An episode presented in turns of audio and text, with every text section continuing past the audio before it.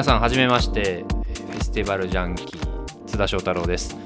突然ですけどちょっとポッドキャストを始めようと思って。でまあ初めての回なんで誰なんだっていうこともあると思うんでちょっとだけ自己紹介すると、えー、僕は今フェスティバルライフっていう日本のフェスの情報サイトを運営しているのとあとはもう一つ、ザ・ワールド・フェスティバル・ガイドっていう海外フェスを回った本を、えー、2019年に出して、まあそれ、それは世界のフェスを取り扱った本なんですけど、世界中を回って、まあ、旅しながら、えー、いろんなところで情報発信してるっていうのがあってで昔はラジオ番組とかやらせてもらってたり、まあ、雑誌に載せてもらったりしてたんですけど、えー、自分の番組とかが全然なくてフェスを発信する。えー、なんか発信したいなとは思ってて僕実は海外フェスどれぐらい行ってんだろう年に15本ぐらい行くんですけど撮ってるんですよ。ボイスメモみたいなのを一人で。こう今日やってきましたみたいな。でそれもただただ自分がまあ次の年行った時に聞いたりだとか、まあ、人に聞かせるっていうよりは趣味というかで撮ってたのをバレて実はそういうことしてるっていうの。はなんでバレたかっていうとちょうどこの収録してる週にあの JWAVE のソナーミュージックっていう番組あるんですけどそこにゲストで海外フェス特集っていうのがあってゲストで出させてもらってアッコゴリラさんが、えー、ナビゲーターを務めてるんですけどその時にこう海外フェスこんないいですよとかここちらこんな感じでしたよって話してて実はそのポッドキャストじゃないんですけど、一人でボイスメモ撮ってますって話したら、マジやべえみたいになって、超変態みたいな感じになって、絶対それ今っぽいから出した方がいいですよって言われたんで、じゃあやるかみたいな。この、僕が死んだ時に、このポッドキャスト、海外のフェスの情報を取ってるものが、こう、なんていうんですかね、友達が僕の iPhone を見て、こんなに言ってたんだみたいなんで、ゴッホ的に、なんかこう、死んでから見つかればいいなと思ったんですけど、まあそうも言ってられんってことで、えー、ちょっとポッドキャストを撮ってみようと思って、これがまた面白くて、その、自分で撮ってるんじゃなくて、まあ自分で撮ってるんですけど、そのソナーのディレクターさんがそのまま、もうやろうって言ったら、こう、いやもうやった方がいいってなって、今一緒に手伝ってくれてて、もうそれは本当にありがたい話なんですけど、そういうことで、こういろんな海外フェスの情報とかをこのポッドキャストで、えー、お届けしていきたいと思います。で、まあちょっと自己紹介が脱線したんですけど、もともとじゃあなんで僕フェス好きになったかっていうのを、意外とこれ話して、なんか断片的にはすごいインタビューしてもらったりとか、ラジオ出たりとか話してるんですけど、大体そういうのって編集されたりだとか、こう、ウェブとかでもこう、めっちゃ削られるんですよね、本当のことを。まあ本当のこと、嘘のことを書いてるわけじゃないですけど、まあ、字数制限とかもあるので、これを表紙にむちゃむちゃ喋ってやろうと思って、喋っていきたいと思います。で、もともと僕、関西出身でで関西って僕が学生だった2000年代1990年代後半とか2000年代前半ってあんまりフェスなくて今でこそ僕日本中のフェス回ったりもしてるんですけど関西のフェス盛り上がってるっていうのもあったんですけどフェス全然なくてで中学生ぐらいで97年ですよね。だからフジロックが始まった年ぐらいも関西にフェスないけどなんか雑誌でフジロックっていうのが始まったらしいみたいな。でなんか行ってみたいけど、まあ、そもそもめちゃめちゃ遠いし全然行けないなみたいなのもあってじゃあ関西にこういうのあるのかなとなくてでもどんどんどんどんこう雑誌とかでフェスが特集されていってこうすごいなこんな知らない世界が起こってるんだっていうのを見てこれどうやったら俺これフジロックとかサマーソニックに行けるかなって考えたらまあサマーソニックのが始まってで関西なんで、まあ、僕兵庫県なんですけど大阪まで遊びに行ったりしててでもなんかフジロックに行ってみたいなっていうのがあってでもフジロック遠いなと思ってどうしようかって考えたのがまずは東京に行こうと思って。東京からだと新潟が近いらしいっていうのが、まあ、当時そのインターネットが調べて分かって。じゃあ東京に行ってフェスに行くにはどうしたらいいかなと思って。高校生で一回僕下北沢に遊びに行ったんですよ。高校サボって、えー、夜行バスで。でまず渋谷着いて。で6時ぐらいの朝渋谷着いて。あんま意外と人いねえなみたいな東京そう大したことねえなって思ってたら8時ぐらいだったら人が溢れ返ってフェスじゃんみたいになってなんかやっぱこうフェスに近づくってのもあるけど東京自体がフェスだなと思ってじゃあこの街に住もうと思ってでも住むなら、まあ、やっぱ、まあ、当時それこそブルーハーツとかそれこそ当時だとハイローズとか好きだったんでなんか河本大翔さんが働いてた中華屋があるらしいみたいな。それは下北沢らしいみたいなのがあってその民邸っていうのを食べに行ったりだとか。で下北沢に行ってもう高2ぐらいだったんですけども住もうと思ったんですね。家出してたんで。で住んでもう東京ベースにしてこうレコード屋とかで働いてでその金でフェス行くとかっていう生活ができないかなとか思ってて。で下北沢の僕あのなんて言うんですか？不動産屋さん行ったんですよ。じゃあなんかお結構安いなみたいになって。なんか1万2000円みたいなの書いてて。下北沢のなんかワンルームとかで。1LDK みたいな。僕実家の前が 4LDK で3万円とかなんですよ田舎なんで。その感覚言ってるんで下北沢でなんか 1LDK1 万2000円とか言ってて、お、何これめっちゃ安いじゃんみたいな。風呂とかないのかって風呂とか話してみたら12万だったんですよ。じゃこれ住めねえってなって、で、ちゃんと受験して大学に行けば親が金出してくれて、で、その自分でバイトしたお金とかを使ってフェスに近づけると思ったんで、そのフジロックにまあ近づくために東京に出てきて、で、フジロックに初めて行って、大学出てきて行って、でも大学出てきた時も実は行けなかったんですよ。あの僕大学出てきたのが2005年かな？2005年でフジロックに行くためにお金も貯めないといけないからバイトしようと思ってでも音楽のために音楽聴くために東京出てきたからタワーレコードでバイトしたいと思って。でタワーレコード受けたら受かって学生なのに。100人ぐらい受けても2人ぐらい受かって2人だけ受かったんですけどでやったと思ってこれでコネもできるしフェスにこう行くルートもなんかこうね音楽業界とかならなんかあんのかなと思ってで7月を迎えていざ先輩ちょっと僕フジロックに行くために実は大学来てでフジロックに近づくためにタワレコで働いてますって言ったらだから休ませてくださいちょっと来週って言ったらダメだよ全員行くからって言われて行けないのみたいになってで結局行けずその時はバイトしてその年のフジロックにベックが出たんですよ。そのベックがタワレコに来たんですよ。その出演した後に。そこ僕泣いちゃって。なんで僕はフジロックに行くために東京出てきたのに今フジロックに出た人を僕は接客してるんだみたいな。でもなんでだってなって次の年からはいろいろこう画策して行かせてもらえるようにしてで初めてフジロックに行くみたいなのがあってそこからすごいいろんなフェスに行くようになって日本中のフェスを回る旅みたいなのをやって鈍行列車で行くんですよ。でチケットはもらえるようにするんですよ。何をするかっていうと雑誌とかでその当時だとフェスファッション特集とかスナップとかやってたのを手伝いますって言ってでじゃあ例えば具体名出してるゴーアウトとかの取材を手伝うからいいよあのパス出してあげるから手伝ってみたいな。ただ交通費は出ないみたいな。から僕鈍行で一人行って皆さんが飛行機で行く中僕ライジングさんまで鈍行で行ってで現地で会ってチケットだけプレスパス持って一日取材手伝ってっていう暮らしをずっと学生時代やっててで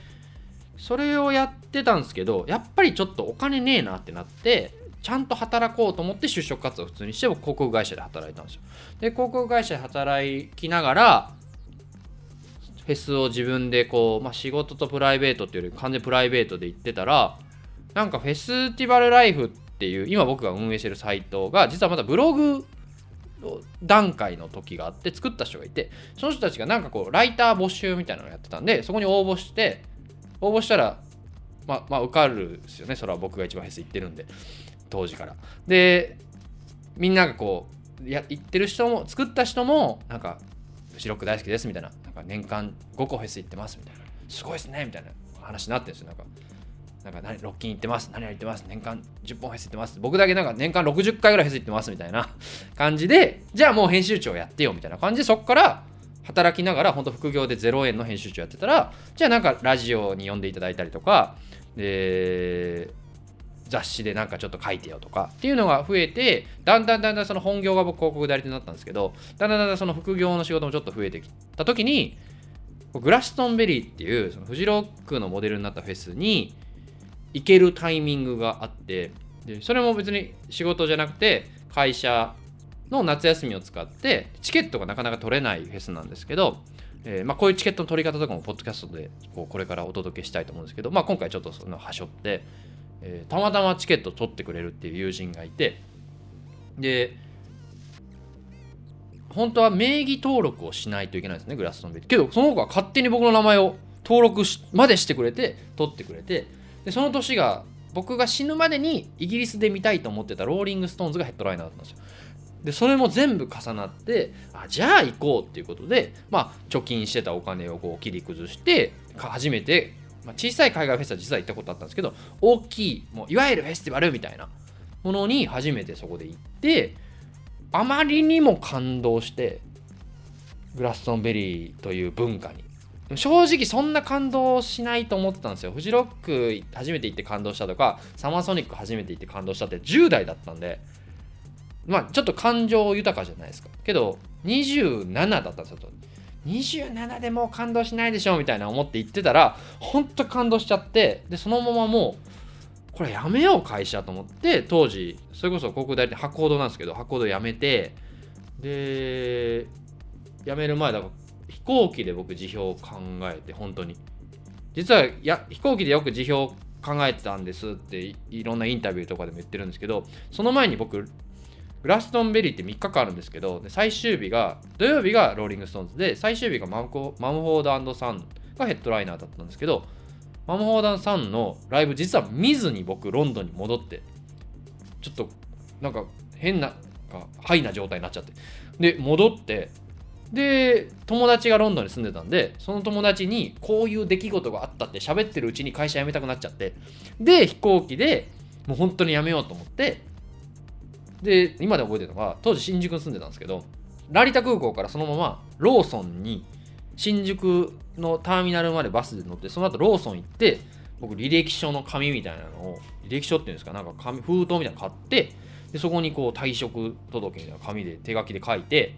でなんかネットで調べたら手書きはダメみたいになってたんでもう一回会社行って同じ文章を作り直して退職届じゃなくて退職願いっていうのをまず出すみたいな。そうなんでそれを上司に出してでその上司がすごい音楽好きだったんで当時そのグラストンベリーがのヘッドライナーがそのローリング・ストーンズでしたっていう新聞と一緒に退職届をこっそり渡して間にしたためて出したらもうまあそこまでならいいんじゃんやめてってなってまあそれでどうすんの次みたいな。ったらいやちょっとイギリスに住もうと思いますあそうなんだ。なんか仕事を見つけてきたんだね向こうでさ。いや全く何もとりあえず行ってみようと思ってみたいな。でとりあえず行ってで何かしようと思ってこういう活動を始めるっていうのがいきさつ。一番初めですね。その海外フェスを回るきっかけになってそのグラストンベリーっで何感動したかっていうと、まあ、いろんな感動そのローリング・ストーンズ感動したとかそれこそ僕の隣で3世代の人が見ててその子供と親とそれこそおじいちゃんまで見てる。だから孫世代と一緒に踊ってる人たちがいてそういうのに感動したりだとかそもそもそのフェスティバルっていう仕組み自体にこんなに社会と密接に関わってるんだとかこんな人の人生を変える僕以外の人生とかも変えてたこともあると思うのでそういうのにすごい感動してでもこれもしかしたらグラストンベリーだけの話なのかもしれないと思ってでもそれを解明するにはとりあえずこの世にあるものを全部いけば何がすごいかっていうのが分かるんじゃないかと思ってまずはじゃあヨーロッパから攻めようと思ってヨーロッパのフェスを回り始めるためにイギリスに移住したのが2013年。で夏にグラストンベリーがあって秋に夏すぐは行けないんで秋に1ヶ月か2ヶ月準備していったんですけどもうじゃあもうフェス終わってて もうちょい準備しろよって話なんですけどでそこから、えーちゃんとこう向こうでフェス業界の人とか音楽業界の人とかミュージシャンとかとなんか仲良くなっていってでフェスにいろいろそっちでもまた連れてってもらったりだとかそれこそ一番初めになんか手伝えって言われたのがなんか次クロアチアのフェスに出るからそれまでにインタビューしたいからなんかお前なんかやってんだったらやってよみたいなので友達に言われてやったらで呼ばれた場所に行ったらなんか10人ぐらいの黒人がライブハウスで僕を待っててはいじゃあ英語でインタビューしてみたいなって僕あんまその時英語喋れなかったのにインタビューするみたいな。そういうことからなんかお前面白いなみたいになってでこういう活動をやり始めて。あそうだ。あとフェスティバルジャンキー。っって何なんすかってよく言われるんですけど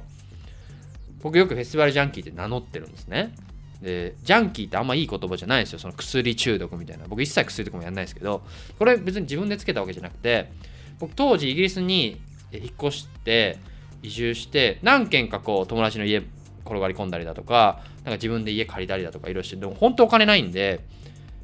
あのイーストロンドンの方に当時今ほどそのイーストロンドンがまだ値段上がってないまあとはいえ高かったんですけど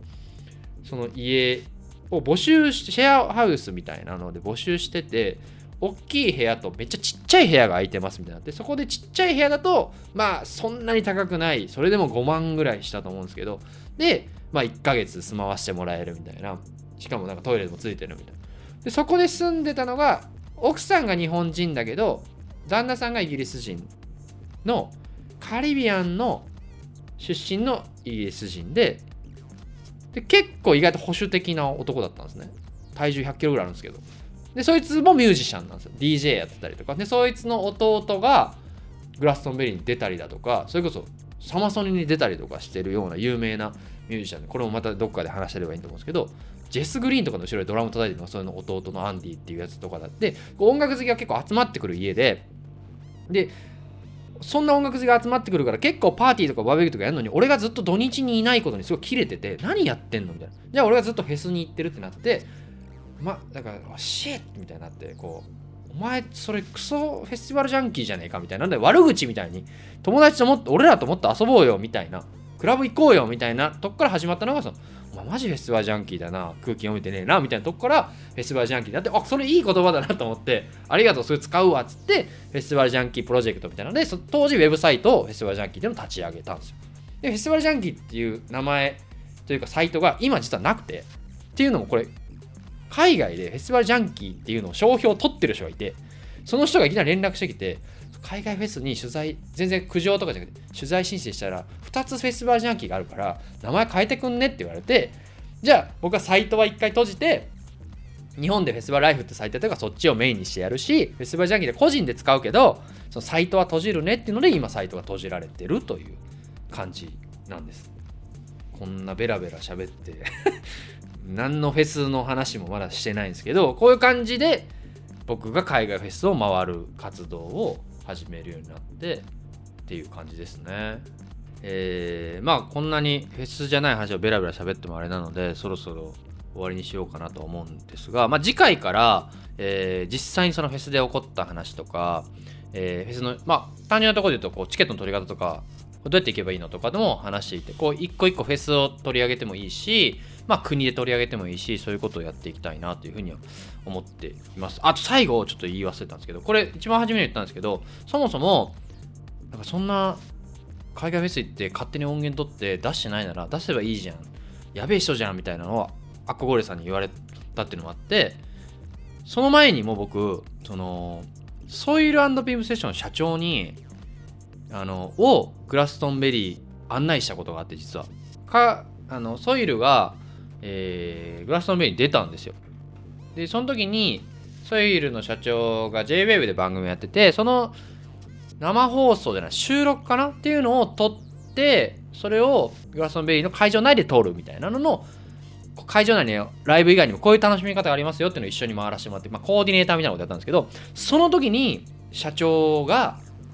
君喋れるねみたいになって、おしゃべりを仕事にした方がいいよみたいなのを言って、僕真に受けて当時その番組にいたディレクターの K さんっていう人がいるんですけどその人にずっとこれ社長もこういうこと言ってるんでちょっと僕ラジオ番組やりたいんですけどって半年間ぐらい言い続けたらその K さんが番組作ってくれて JWAVE で僕番組を1回やらせてもらってでそれがまあ終わってしまってその番組も結構面白かったんですけどそれこそ浅野さんとかフェス好きのタレントさんとかを呼んでフェスについて語るみたいな番組だったんですけど IMALU さんとか誰そういうの社長もそれ出てくれてあと綾小路翔さんとか出てくださってでフェスの情報を発信していくみたいなことやってたんですけど、まあ、終わっちゃったんでなんかこう自分でももっと発信していきたいなというのがあって、まあ、いつも僕はこうミュージシャンとかこう才能ある人にこうプッシュされてなんかやった方がいいよって言われてやるっていうのもあるんで今回もそれに近い感じなんでこう皆さんが求められてるかどうか分かんないですけどとりあえずそう言ってくれた人のためになんかこのちょっと面白情報とかあとこうメキシコで去年強盗にあったとかそういうなかなか普通のところで喋れない情報をいっぱい発信していきたいと思うのでちょっと次回も聞いていただけたらと思います。ちょっと長くなりましたが第1回こんな感じですかね。ちょっとじゃあまたどこかでどこかのフェスでお会いしましょうって終わるのもあれですけど、まあ、どこかでお会いしましょう。フェスティバルジャンキーの津田翔太郎でした。それではまた。